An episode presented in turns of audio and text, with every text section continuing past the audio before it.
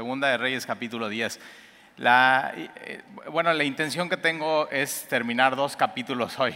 Entonces, vamos a ver si lo logramos. Realmente en Reyes hemos ido como que muy despacio, yendo capítulo a capítulo, versículo a versículo, pero vamos a ver si alcanzamos. Eh, segunda de Reyes capítulo 10, eh, versículo 1. ¿Ya estás ahí? Segunda de Reyes capítulo 10, versículo 1. Y decía, tenía Acab en Samaria 70 hijos. Ahora acuérdate, Acab ya murió, ya murió, vimos la semana pasada Acab, ya murió Jezabel. Eh, Elías manda un profeta eh, a la casa de Jehú o con Jehú en Jerseel y le dice, vas a exterminar al rey eh, y tú vas a ser el próximo rey. El, el rey Jehú era comandante del rey Joram y de pronto eh, Dios decide que ya no, sino que ahora eh, el rey va a ser eh, Joram.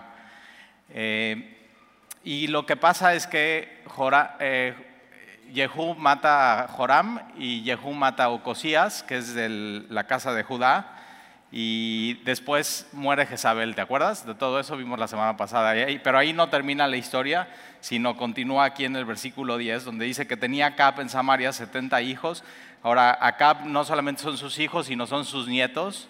Y una de las cosas que sabemos que Acab no solamente tuvo una esposa, sino tuvo varias esposas. Y entonces acuérdate, era una sociedad, y aunque era el pueblo de Israel, estaban adorando a Baal.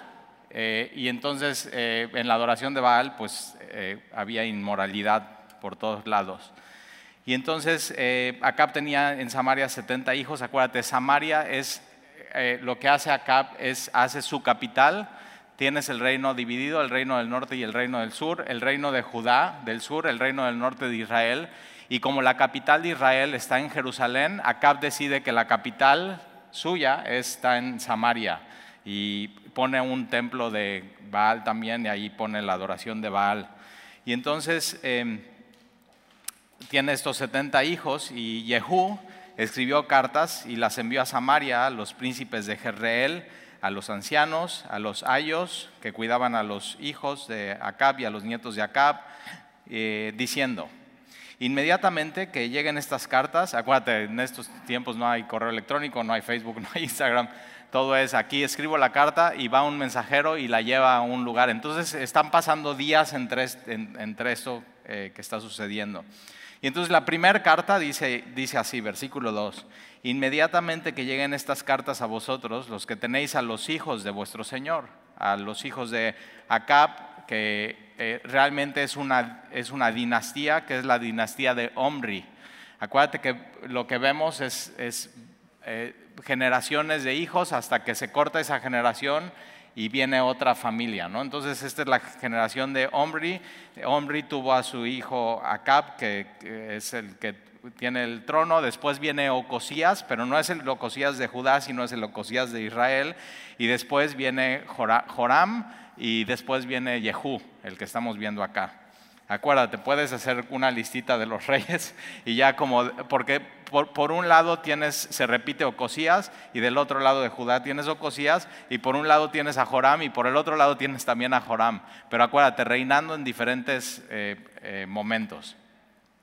Al final tienes reyes, pero el que está haciendo toda esta historia es, es el rey de reyes, es Dios. Entonces, eh, ahí está. Y entonces ahí va la carta. Eh, inmediatamente que lleguen estas cartas a vosotros, los que tenéis a los hijos de vuestro Señor y los que tenéis y los que tienen carros y gente a caballo, la ciudad fortificada y las armas, o sea, tienen todo, versículo 3, escoged al mejor y al más recto de los, hijos de vuestro Señor. O sea, si Acab tiene otro hijo o, eh, Joram, que era el rey en ese momento, eh, cuando muere Joram tiene otro hijo, escojan al mejor, al más fuerte, al más sabio, al que puede ser rey y y ponedlo en el trono de su padre y pelead por la casa de vuestro Señor. Es una, realmente es una estrategia. Dios ya le dijo a Joram, tú vas a ser rey. Entonces él está diciendo, ok, les voy a dar esta opción, voy a mandar esta carta y si esta carta les, les, o sea, les intimida, van a decir, no, tú eres rey y ya no hay nada que pelear. Pero si ellos deciden pelear, yo voy a pelear. Y acuérdate, era impetuoso. Entonces es un cuate que simplemente está tomando las decisiones como que por impulso. Pero Dios lo escogió, ¿eh?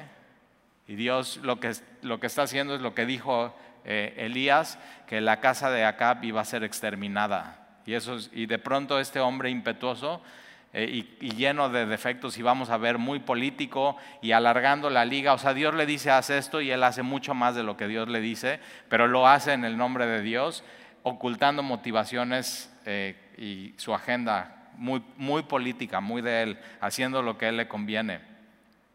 Por eso cuando estudiamos los reyes dices, órale, ¿qué onda? O sea, ve el, rey que Dios escogió y todo, cada uno de ellos se quedan cortos. Pero acuérdate, eh, de los reyes de Judá, del linaje de, David, de esos viene Jesús, el Mesías. Eh, y, todo eso está apuntando a eso, hacia un rey que no se va a quedar corto, hacia, a un rey que sí va, a dar el ancho, que sí va a venir a gobernar con, justicia y con rectitud. Entonces todo eso como que ellos tienen ese anhelo en cada rey que viene. Ah, pero, acuérdate, ellos vienen, o sea, el reinado de Israel, vienen del reinado de Acab y de Jezabel terrible. O sea, si tú creías en el único Dios verdadero, en, Jehová de los ejércitos, te, perseguían y te mataban. A los profetas les perseguían y los mataban. A los hijos, o sea, si tú eras de la nación de Israel, ellos podían tomar a tu hijo y sacrificarlo a los dioses, así. Entonces ellos ya están chocados, ya están hartos, ellos también ya no quieren saber nada de Acab y de Jezabel. Y entonces hay como que hay mucha esperanza en, los pueblos. Y vamos a ver qué hace Dios con eso. Y entonces eh, les, les, dice, ok, peleen eh, por la casa de vuestro Señor, versículo 4. Pero ellos tuvieron gran temor y dijeron, aquí dos reyes no pudieron resistirle a Jehú, ¿cómo le resistiremos nosotros? O sea, ya mató a Joram, ya mató a Cosías, ¿nosotros qué vamos a hacer ya? O sea, no hay, no hay rey, ¿para qué ponemos a alguien más? Mejor nos, nos rendimos hasta, ante él. Eh, ¿cómo, ¿Cómo le resistiremos nosotros? Y entonces mira lo que hace en versículo 5. Ahora, eh, eh, acuérdate, Jehú no sale de Jezreel. Todo eso está mandando cartas a Samaria. Él simplemente no sale, está ahí, pero un buen estratega de, guerra. Aprendió bien, acuérdate, él viene siendo comandante desde Acab. O sea, él, sabe cómo se mueven estas cosas de, guerra. Versículo 4. Y tuvieron gran temor y, y dijeron, ¿cómo le resistiremos nosotros? Versículo 5. Y el mayordomo el gobernador de la ciudad de Samaria, los ancianos y los líderes y los ayos eh, que estaban cuidando a los hijos de, y a los nietos de Acab, enviaron a decir a Jehú, siervos somos tuyos y haremos todo lo que nos mandes, no elegiremos por rey a ninguno, haz lo que bien te parezca. Entonces ellos están diciendo, ya tú eres rey, está bien, ya, no, no vamos a pelear contra esto. Versículo 6, entonces él les escribió, entonces va, las cartas, ¿eh? todo es una carta para acá, ya, no vamos a pelear, una carta para acá, y entonces él contesta y les va a contestar esto, que viene, que realmente es una prueba de, si se van a someter o no. O sea, eh, él, Yehú está diciendo, ustedes pueden decir que yo soy rey, pero quiero que me lo demuestren. Y aquí viene como la prueba de si se van a someter ante él. Versículo 6. Él entonces les escribió la segunda vez diciendo, si sois míos y queréis obedecerme, tomad las cabezas de los hijos de los varones de vuestro Señor y venid a mí mañana a esta hora a Jezreel. Y los hijos del rey, setenta varones, estaban con los príncipes de la ciudad que los criaban. Y cuando las cartas llegaron a ellos, tomaron los hijos del rey. ¿Y qué hacen ellos? Degoñaron a los setenta varones y pusieron sus cabezas en las canastas no había DHL ni estafeta ni nada. Entonces los degollan a estos hombres. Eh, ya realmente ya no quieren saber nada de acá ni de su familia, ya están con una expectativa de, un nuevo rey. Y entonces pusieron sus cabezas en... ahí es muy importante, ahí termina la, la, dinastía de Omri. Y entonces viene esta dinastía nueva de, Joram y a través de, eh, y se termina la de Joram y empieza la de Jehú. Y entonces, eh, y se, la, se, enviaron a Jezreel, o sea, como que te suena eso de cabezas, mochan cabezas y las dejan tiradas así, o sea, estaban, realmente siempre ha sido así como vamos a dar una señal, ¿quién manda ahí? ¿Quién manda en el, quién es el nuevo rey? Pero ojo, ¿eh? Yehú no los degolla. Yehú nada más está diciendo, a ver si es cierto, maten a la descendencia de Acab. Pero al final están cumpliendo lo que Elías profetizó. O sea, Acab, Jezabel y su descendencia van a ser exterminados. O sea, y otra vez, es el juicio de Dios, ¿eh? Es el juicio de Dios sobre ellos. O sea, tú dices, órale, o sea, eso está demasiado duro. Pero muchas veces cuando tú y oramos, Señor, ven pronto. Señor, ya ven a hacer justicia. O sea, ve cómo está el mundo.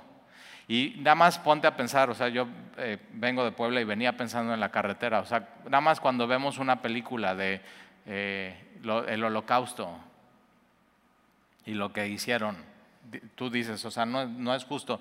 ¿Qué, o sea, ¿qué merecen ellos? ¿Qué, merecían ellos?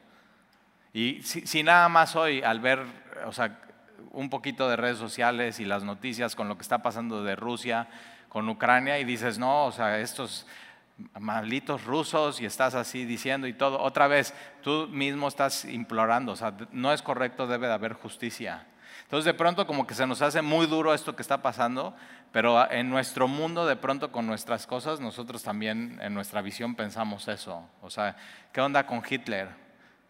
Nada más así una, déjame te hago una pregunta. Si están matando a los judíos, si tú vivieras en esa época y están matando a los judíos y tú ya sabes y tienes información secreta de lo que está pasando en los campos de concentración, de cómo los están llevando en los vagones a morir eh, y, con gas y cómo lo están tratando. Y tienes esa información y te permiten estar dos minutos con Hitler, tú y él enfrente y no hay nadie. ¿Qué haces con él?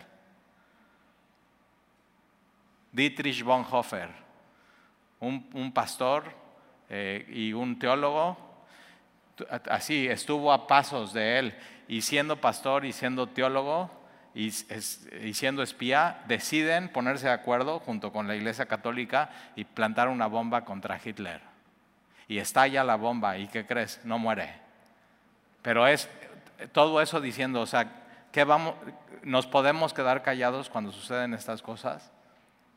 Y entonces ves, eh, cuando lo pones así dices, no, sí es cierto, y, y no te hagas, eres bien de, así de armas tomar y todo, pero a veces cuando como que lo vemos en la Biblia decimos es crudo, pero es, o sea, es, lo que es. O sea, estaban matando eh, profetas y creyentes y sí, solamente por creer en Dios, así. Y, ve cuántas generaciones Dios lo permitió. Y, pero Dios dice hasta aquí, hasta, hasta aquí llegó esa generación. Y entonces, eh, eh, versículo 8. Y vino un mensajero que le dio las nuevas diciendo, han traído las cabezas de los hijos del rey. Y él dijo, ponerlas en dos montones a la entrada de las puertas hasta la mañana. O sea, imagínate. O sea, mitad de las cabezas de este lado, mitad de estas. Y la gente está entrando y saliendo de la entrada y, están diciendo, órale. O sea, estos son la descendencia de Acab y ya completamente exterminada. Ya no hay, ya no hay más. O sea, ya no hay más. Pero ah, ah, piensa en esto, la mamá que había muerto su hijo, que le habían asesinado su hijo, que lo habían quemado, pasado por fuego, para dar un sacrificio a los dioses, está caminando por ahí y está diciendo así, así. O sea, se lo puso a Dios, pues te lo dejo a ti y ya, y Dios está haciendo justicia y, va caminando y va diciendo así. Y al final así va a ser, ¿eh? Al final Dios va a hacer justicia y eh, todas las cuentas van a estar delante de Él, todas. Por eso siempre nos conviene Jesús, o sea que Él sea mi justicia y mi justificación y ya no tengo que dar eh, respuesta acerca de mí, sino Él es mi respuesta. Y entonces, eh, versículo 9, venía la mañana, salió Él. Jehú, y estando en pie dijo a todo el pueblo, vosotros sois justos. He aquí yo he conspirado contra mi Señor y, le he dado muerte. O sea, y está reconociendo, yo conspiré contra Joram, yo asesiné a Joram, no solamente asesinó a Joram, asesinó a Ocosías, acuérdate, eh, y le está diciendo al pueblo, ustedes son justos, pero ojo, eh, ustedes son justos y yo soy un traidor y yo conspiré y yo asesiné y yo le di muerte. Y ve esta pregunta que les lanza, pero ¿quién ha dado muerte a todos estos? Y no fue él, fueron los, los de Samaria.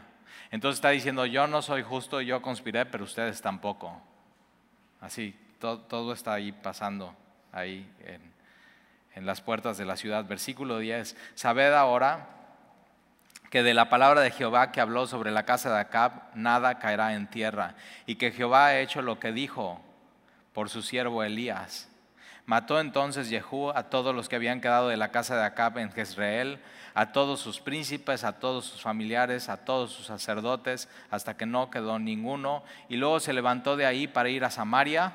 No, acuérdate, no había ido a Samaria. ¿eh? Entonces él, él no va a Samaria, pero ya tuvo un impacto en Samaria.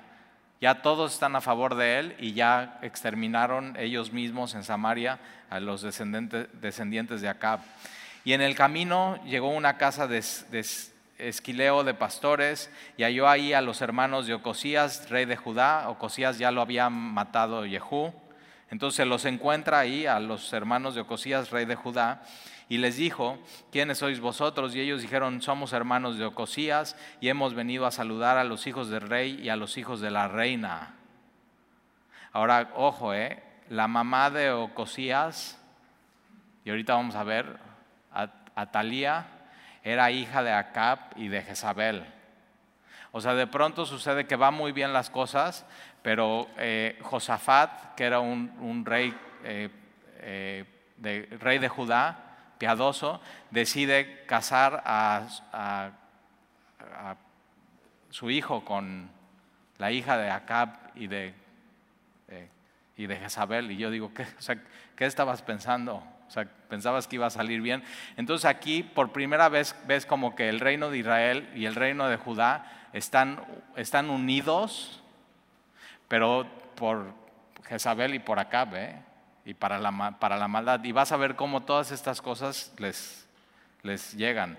Entonces, eh, versículo 14, él dijo, prended los vivos. O sea, no solamente voy a, no solamente maté a Ocosías, sino voy a ir contra ellos, con, contra eh, los parientes de Ocosías, prenderlos vivos. Y después de los que los tomaron vivos, los degollaron junto al pozo de la casa de Esquileo. O sea, no, no para. Dios le había dicho que tenía que exterminar a la casa de Acab, pero no de Ocosías.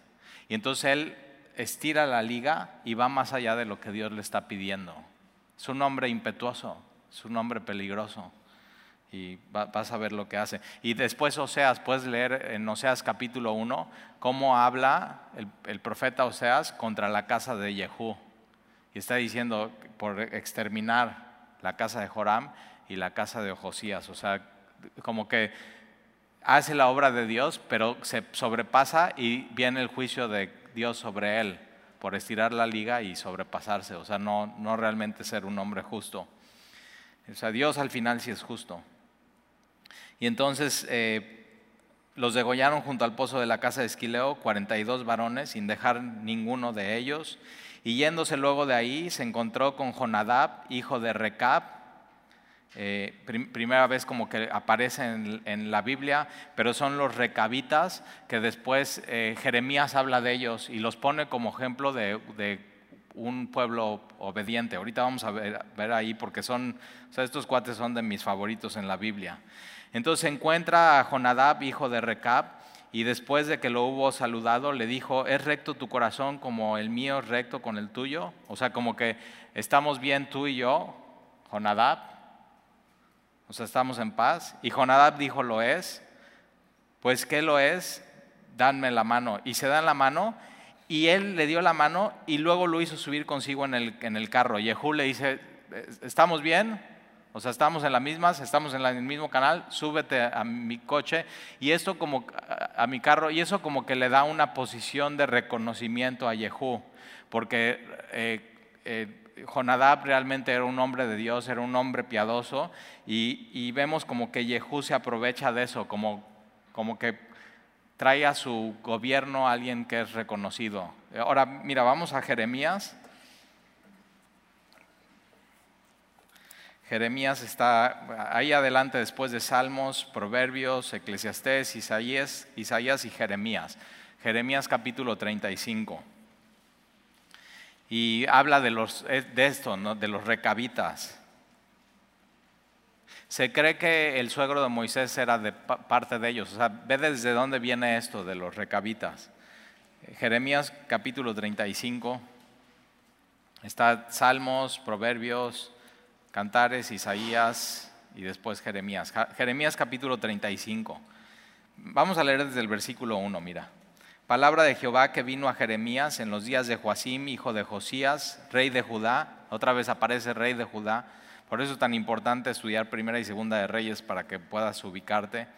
Ve a la casa de los recabitas y, ahí está Jonadab, era el líder de los recabitas, y habla con ellos y introdúcelos en la casa de Jehová en el templo, en uno de los aposentos, y dales a beber vino.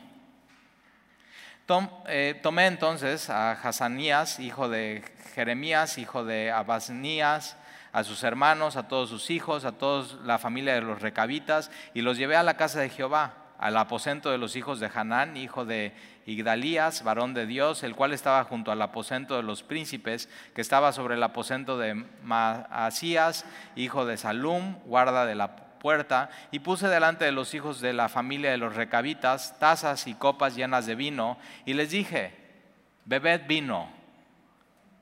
Mas ellos dijeron, no beberemos vino, porque Jonadab, hijo de Recab, ahí está Jonadab, ¿viste?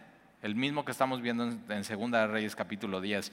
No beberemos vino porque Jonadab, hijo de Recab, nuestro padre, nos ordenó diciendo, no beberéis jamás vino vosotros ni vuestros hijos les, puso una serie de reglas. Entonces, una de ellas es, no, ustedes como, como familia de recabitas no van a beber vino. Número dos, ni edificaréis casas, ni sembraréis cementera, ni plantaréis viña. O sea, no, no se van a sentar en un lugar, sino como empezó el pueblo de Dios, van a ser nómadas, se van a tener que estar moviendo de un lado al otro. Entonces les pone esa regla ni plantaréis viña, ni la retendréis, sino que moraréis en tiendas todos, todos vuestros días.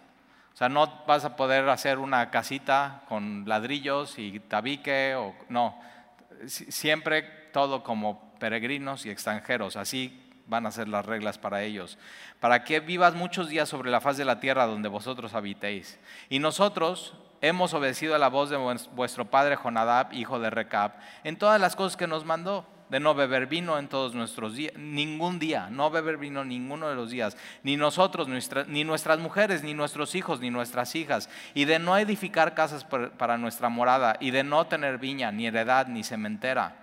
Ahora, ¿por qué? Porque de ahí venía la religión judía, de eso, ser nómadas, eh, ser un pueblo separado a los demás, ser un pueblo completamente diferente. Y una de las cosas que tenía Jonadab era, era creía en un, un solo Dios. Entonces como que eh, Yehú quiere aprovechar toda esta reputación que Jonadab tiene como para lograr una aprobación a él. Y ahorita vas a ver lo que, lo que va a decir, le va a decir Yehú a Jonadab. Y entonces dice, les dice, moramos pues en tiendas y hemos obedecido y hemos hecho conforme todas las cosas que nos mandó Jonadab nuestro padre. Ahora, ¿por qué habían obedecido? Porque Jonadab dijo. Ese es el punto que quiere hacer aquí Jeremías. ¿Por qué, obedecieron? Porque el, líder de los recabitas, Jonadab, dijo, por eso. Y sucedió no obstante que cuando Nabucodonosor, rey de Babilonia, subió a la tierra, dijimos, venid y ocultémonos en Jerusalén de la presencia del ejército de los caldeos y de la presencia del ejército de los de Siria, y en Jerusalén nos quedaremos. Y vino palabra de Jehová a Jeremías diciendo, así ha dicho Jehová de los ejércitos, Dios de Israel, ve, ve y di a los varones de Judá y a los moradores de, Jerusalén, ¿no aprendéis a obedecer mis palabras? dice Jehová.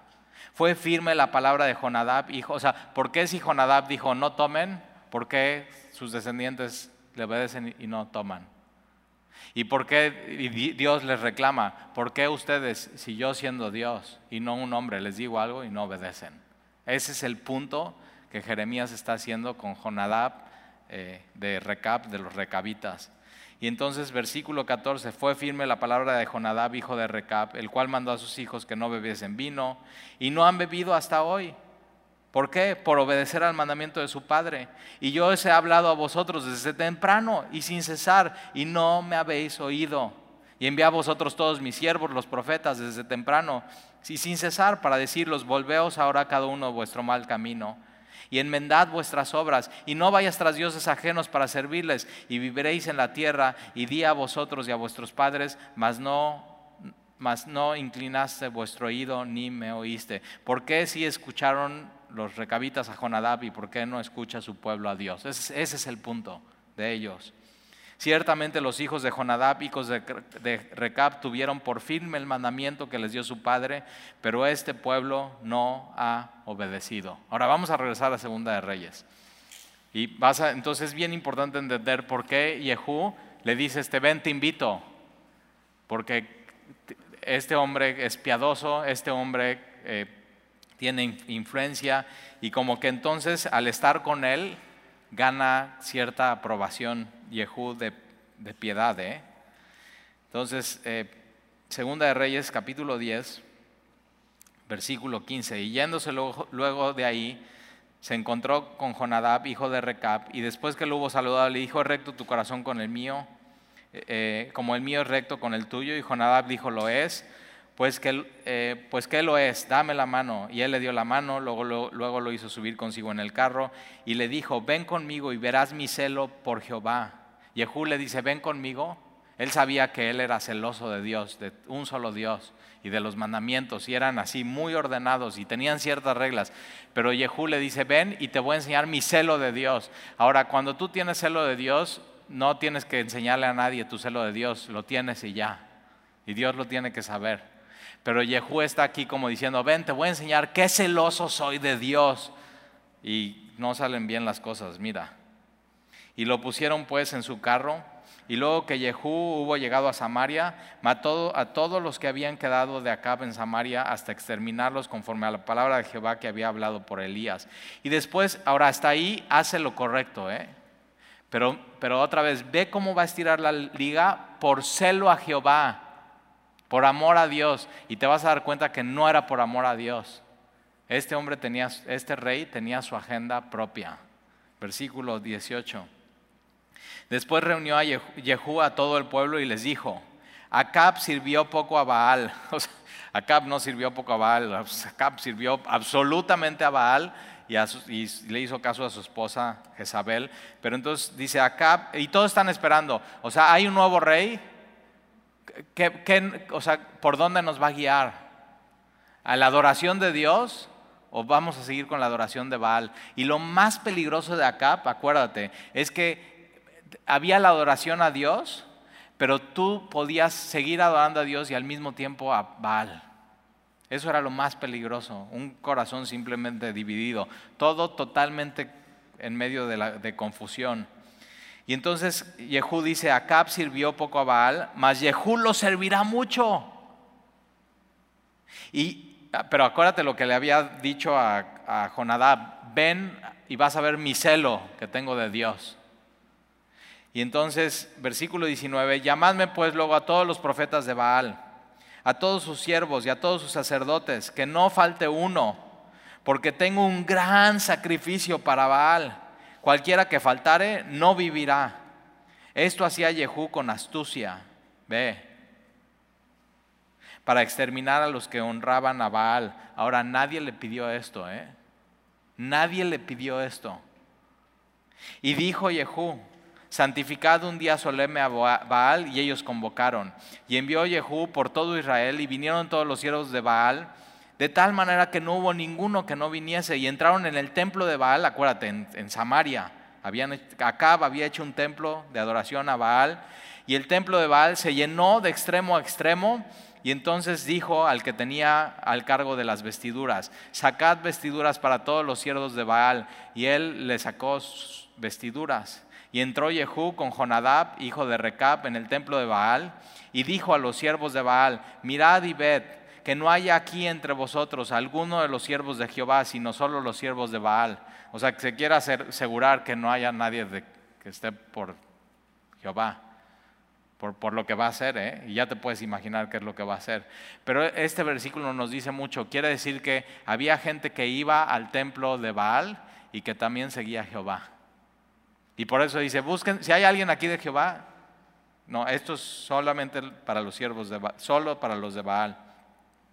Versículo 24, y cuando ellos entraron para hacer sacrificios y holocaustos, Jehú puso afuera 80 hombres y les dijo, cualquiera que dejare vivo uno de, los, de aquellos hombres que yo he puesto en vuestras manos, su vida será por la del otro. Y después que acabaron ellos de hacer el holocausto, Jehú dijo a los de la guardia y a los capitanes, entrad y matadlos, que no escape ninguno. Y los mataron a espada y los dejaron tendidos eh, los de la guardia y los capitanes y fueron hasta el, hasta el lugar santo del templo. Entonces fíjate, así como el templo, siempre las religiones falsas son una copia de la verdadera, así como el templo había un lugar santo y un santísimo, aquí en el templo de Baal también. Y entonces dice, van a ir hasta el lugar santo del templo de Baal y sacaron las estatuas del templo de Baal y las quemaron, quemaron a su Dios. ¿Quién quiere un Dios así que lo puedan quemar en un momento a otro? Y versículo 27, y quebraron. Ahora, ¿qué es, ¿por qué lo está haciendo Jehú? Mira, Jonadab, mi celo por Dios. Pero vamos a ver realmente si es celo por Dios o no. Y entonces quebraron la estatua de Baal y derribaron el pueblo de Baal, el templo de Baal y lo convirtieron en letrinas hasta hoy. O sea, oiga, ¿dónde está el baño, joven? No, pues donde estaba el templo de Baal ahí. O sea, eso, eso hace. Versículo 28, así exterminó Jehú a Baal de Israel. Pero ojo, ¿eh? eso no cambió el corazón de los hombres de Israel. la idolatría no está en un lugar físico, está en el corazón. Y entonces, versículo 29, con todo esto, con todo este celo Jehú no se apartó de los pecados de Jeroboam, hijo de Nabat, que hizo pecar a Israel y dejó en pie los becerros de oro que estaban en Betel y en Dan. Acuérdate que eh, eh, el, primer rey de, Israel, Jeroboam, decide, ok, como ellos, como Judá tiene el templo en Jerusalén y nosotros no tenemos templo, vamos a hacer una copia del templo y vamos a poner un becerro y vamos a adorar al becerro. Y entonces ve cómo no era celo de Dios de Jehú, sino simplemente voy a exterminar eso, voy a quedar bien con, con Jonadab, que él quede bien conmigo al venir conmigo, voy a lograr aprobación, a ver que, o sea, ya ves, hasta revocación de mandato y todo aquí. O sea, eso es lo que, eso es lo que está buscando él, aprobación. Y así todo lo que tiene que ver con Acab, entonces si, si el templo de Baal tenía que ver con Acab, ya no lo quiero. Pero no es por serlo de Dios. Es todo un rollo político. ¿Te das cuenta? Y entonces, otra vez, versículo 29, con todo esto Jehú no se apartó de los pecados de Jeroboam. Entonces, pareciera que su celo quita esto, mata esto, eh, quema el templo, pero eso no cambia su corazón y no se aparta de los pecados de Jeroboam y dejó en pie los becerros de oro que estaban en Betel y en Dan. Y Jehová dijo a Jehú, por cuanto has hecho bien, ejecutado lo recto delante de mis ojos, que exterminar la casa de Acab, pero no lo demás. E hiciste a la casa de Acab conforme todo lo que estaba en mi corazón, tus hijos se sentarán sobre el trono de Israel hasta la cuarta generación de Yehú, ahí está una nueva dinastía que va a durar cuatro generaciones. Es una de las dinastías más largas de Israel. Versículo 31, más Yehú no cuidó de andar en la ley de Jehová, Dios de Israel. ¿Dónde está el celo? Él no cuidó de caminar con Dios. O sea, no, no caminó con Dios. Entonces tienes que tener cuidado en tu vida de, podrías querer ante los demás verte muy celoso o celosa de Dios y realmente no estar caminando con Dios, como este hombre, como Yehú. Puedes llevarte con las personas indicadas, ¿Y eso qué? O sea, a, mí ha llegado gente aquí a Semilla y dice, ay, tal y, no, pues yo vengo de tal iglesia y soy amigo del pastor tal y cual. Y yo digo, pues no conozco a ese pastor. Y, o sea, como que, ¿qué, quieres decir con eso? Entonces, no, no, no muestres tu celo de Dios así, sino muestra tu celo de Dios andando en la ley de Jehová. Así, como, o sea, un buen ejemplo es eh, Jonadab. A, estas son las reglas, voy a adorar un solo Dios y así, y lo voy a enseñar a mis generaciones. Eh, un hombre, un hombre piadoso.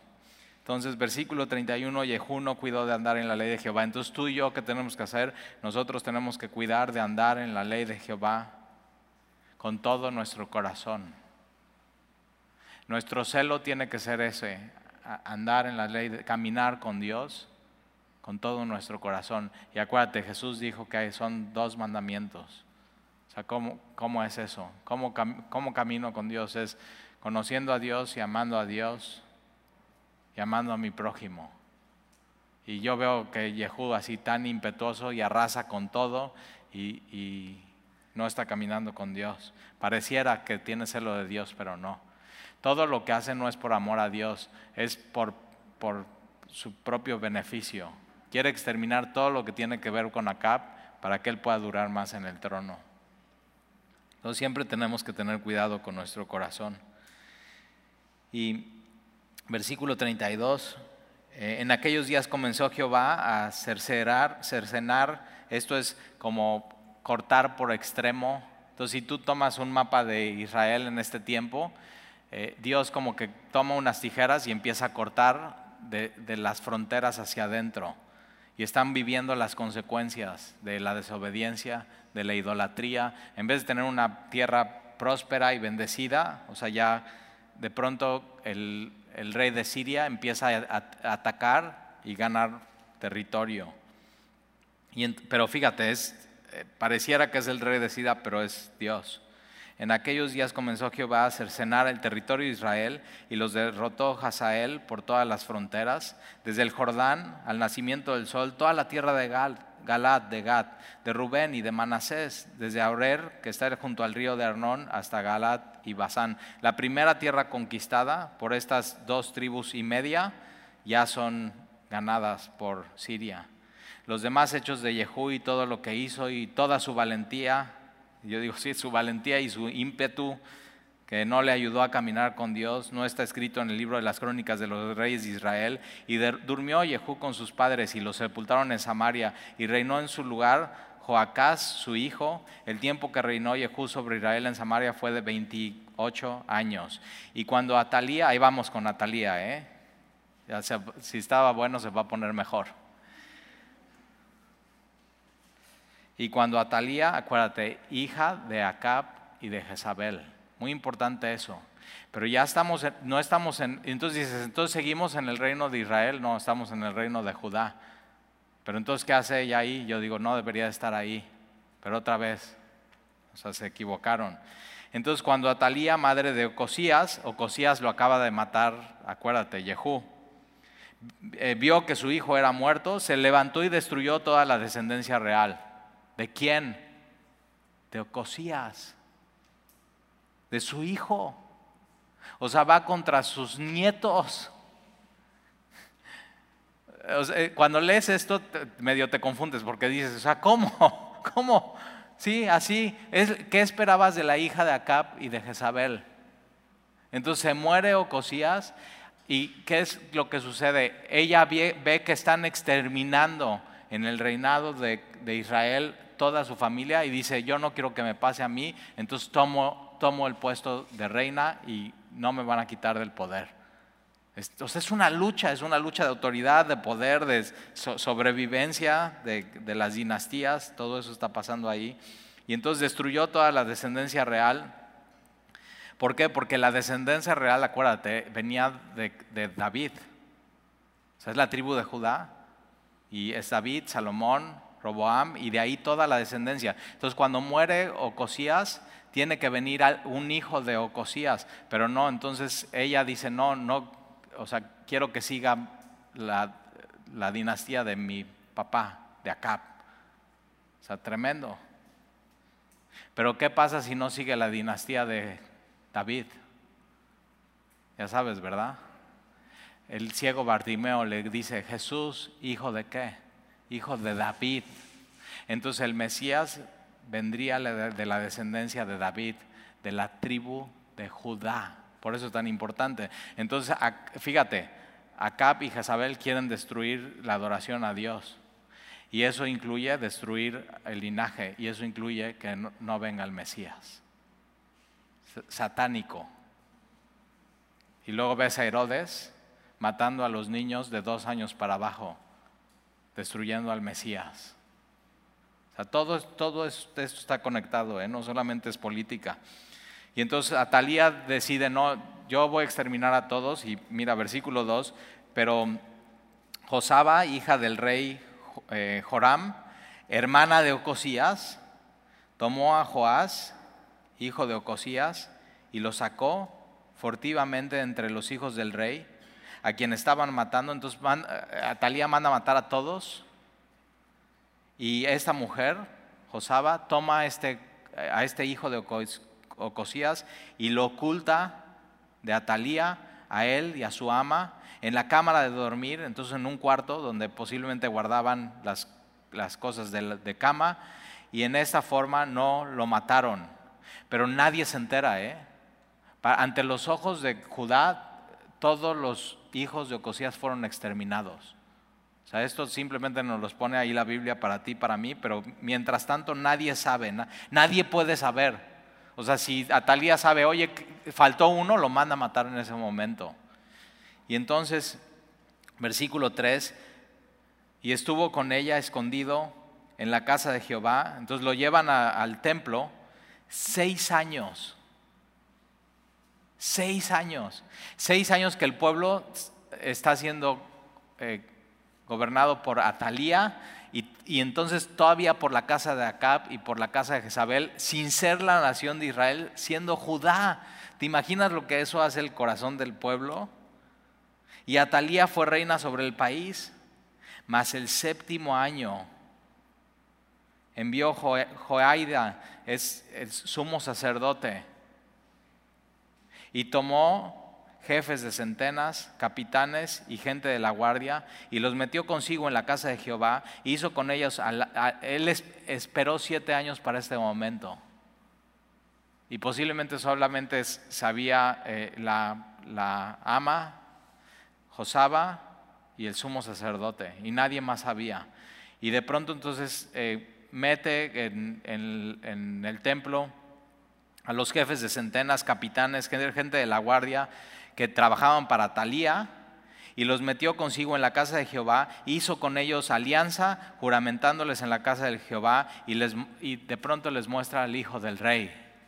¿Te imaginas qué, o sea, qué impacto para ellos? a alguien del linaje de David.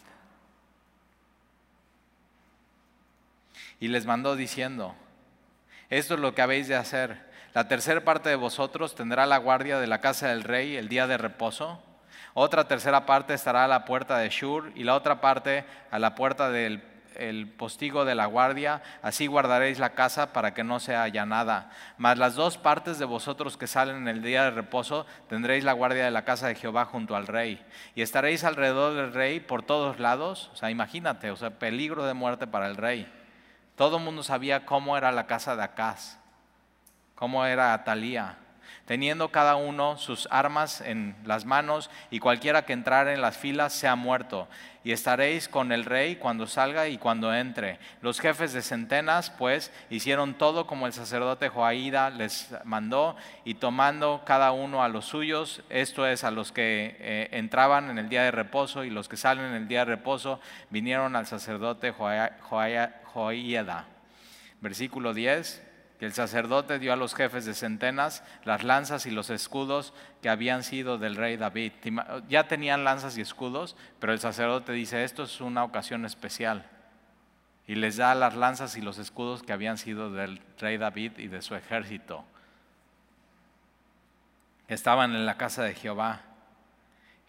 Imagínate qué ánimo para ellos. O sea, sí hay el linaje de David, sí sobrevivió un hijo de Ocosías, Atalía que no es de la casa de Judá, que es hijo de Acab y de Jezabel, no debería estar reinando, pero hay, ¿qué es lo que está pasando? Hay esperanza. Y tenemos aquí estas espadas y tenemos aquí esas lanzas que fueron, que tienen historia, fueron de David.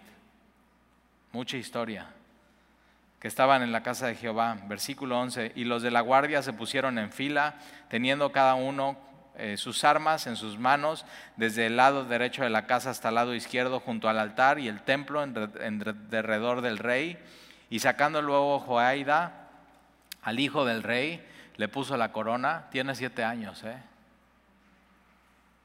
Así, y ya, lo sacan, seis años oculto, le ponen la corona y lo ungen y tocan trompeta, viva el rey. Puede ser que en tu vida de pronto así estés por años diciendo es que ya no hay esperanza, es que ya no hay nada que hacer, es que ve y de pronto un día Dios tiene todo planeado y, así, esperanza. Y eso es lo que viven ellos en, en Judá y en Jerusalén. Y entonces eh, le pone la corona eh, y, y, el testimonio, esto es la Torah. Entonces él, a siete años, ¿eh? la corona, él es el rey, la Torah, la, la ley de Dios. Un niño de siete años ya puede entender, ¿eh? La ley de Dios. Y este a los siete años ya está cargando ese peso y va a tener un buen un buen maestro, el, sumo sacerdote va a estar con él.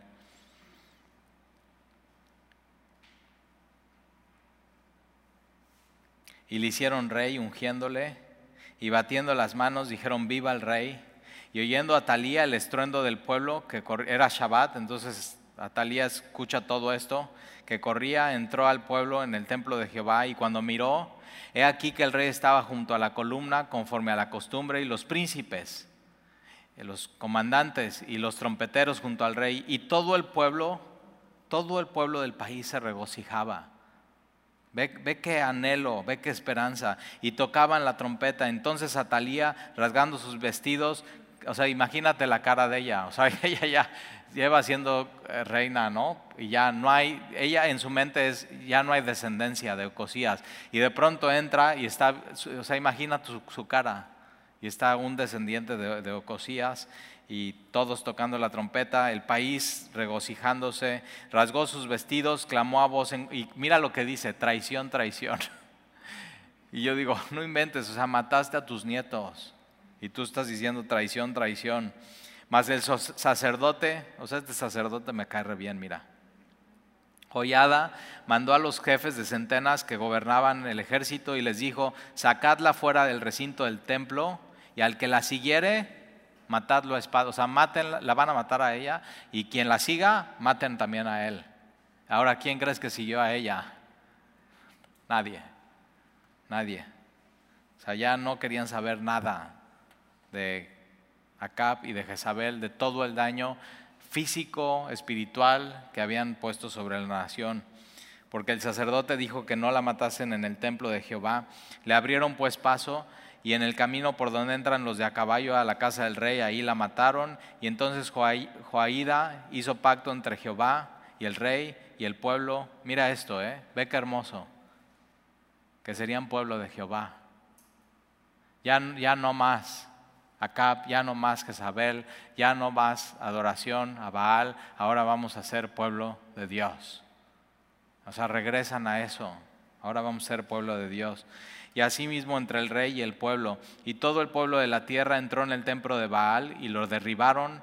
Ahora, ahora ya no es, o sea, ya no es Jehú como por celo y así, no. O sea, esto es real. Dicen, no, vamos, ya no vamos a servir a Baal, vamos a destruir el templo de Baal. Ya, vamos a, vamos a hacer algo radical, vamos a destruirlo. Lo derribaron a mismo, despedazaron enteramente sus altares, sus imágenes. Ahora fíjate, es otro templo, ¿eh?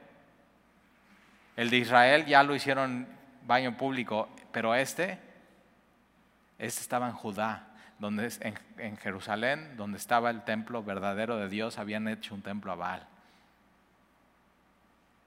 ¿Te, te das cuenta cómo una influencia como Acab y Jezabel pueden llevar a la ruina espiritual al pueblo de Dios?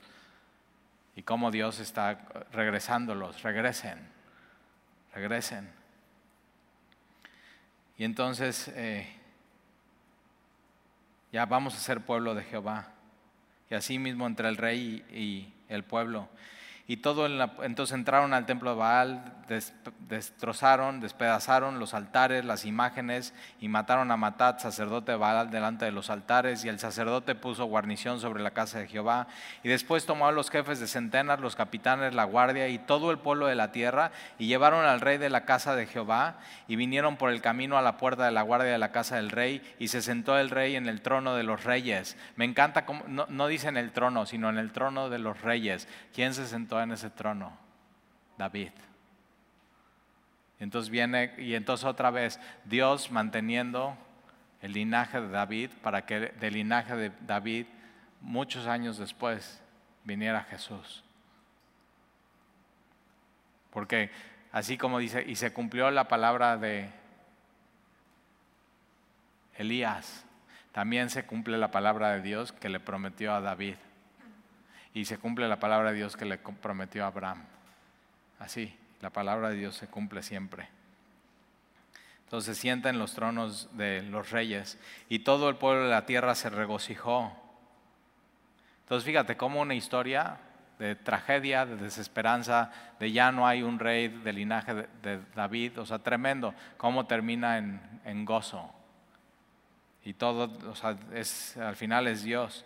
Y la ciudad estuvo en reposo, por fin, en reposo habiendo sido Atalía muerta a espada junto a la casa del rey. Era Joás de siete años cuando comenzó a reinar. Y déjame nada más te leo el primer versículo del capítulo 12, que ese lo vamos a ver la próxima semana. En el séptimo año de Jehú, acuérdate, Jehú en, Israel comenzó a reinar eh, Joás y reinó 40 años en Jerusalén. El nombre de su madre fue eh, Sibia de Berseba y Joás hizo lo recto ante los ojos de Jehová todo el tiempo que le dirigió el sacerdote Joaidia. Entonces, e, este sacerdote fue un, un faro en la vida de este rey y vamos a ver cómo terminan las cosas con él. Pero entonces ahí, está, ve, o sea, ve qué historia. Y la próxima semana vamos a ver cómo eh, Joás eh, reina en, Judá y después qué es lo que pasa con, Israel y así seguiremos avanzando hasta que los llevan a la, a la cautividad. ¿Oramos?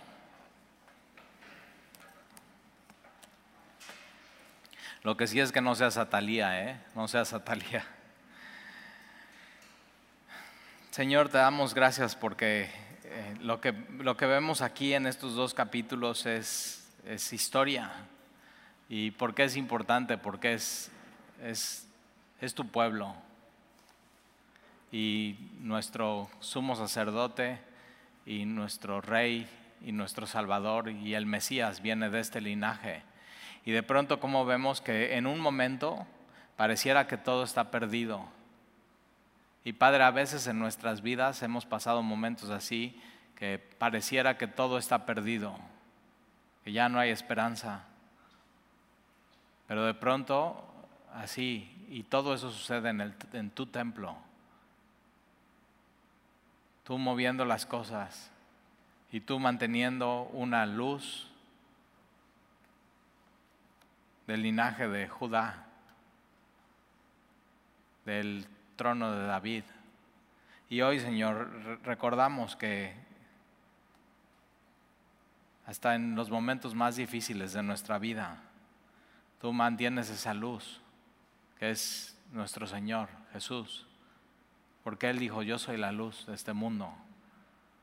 Y entonces aún en medio de la oscuridad y la dificultad, podemos ir a Él y Él nos puede ser como un faro y nos puede guiar. Y entonces el día de hoy queremos confiar en, en tu Hijo Jesús, Padre, para que Él sea nuestra guía, para que nos ayude para que nuestro celo no sea un celo hipócrita, sino sea un celo real que nos lleve a, caminar, a caminar contigo. Y como aprendimos hoy de los, eh, en Jeremías capítulo 35, de los recabitas, que ellos así dijo, hagan esto, hagan esto, eso, hagan esto, hicieron, nosotros podamos obedecer lo que nos has pedido en tu palabra, Señor. Y te amamos y te bendecimos. Y te damos gracias, Señor, en el nombre de Jesús. Amén. Amén.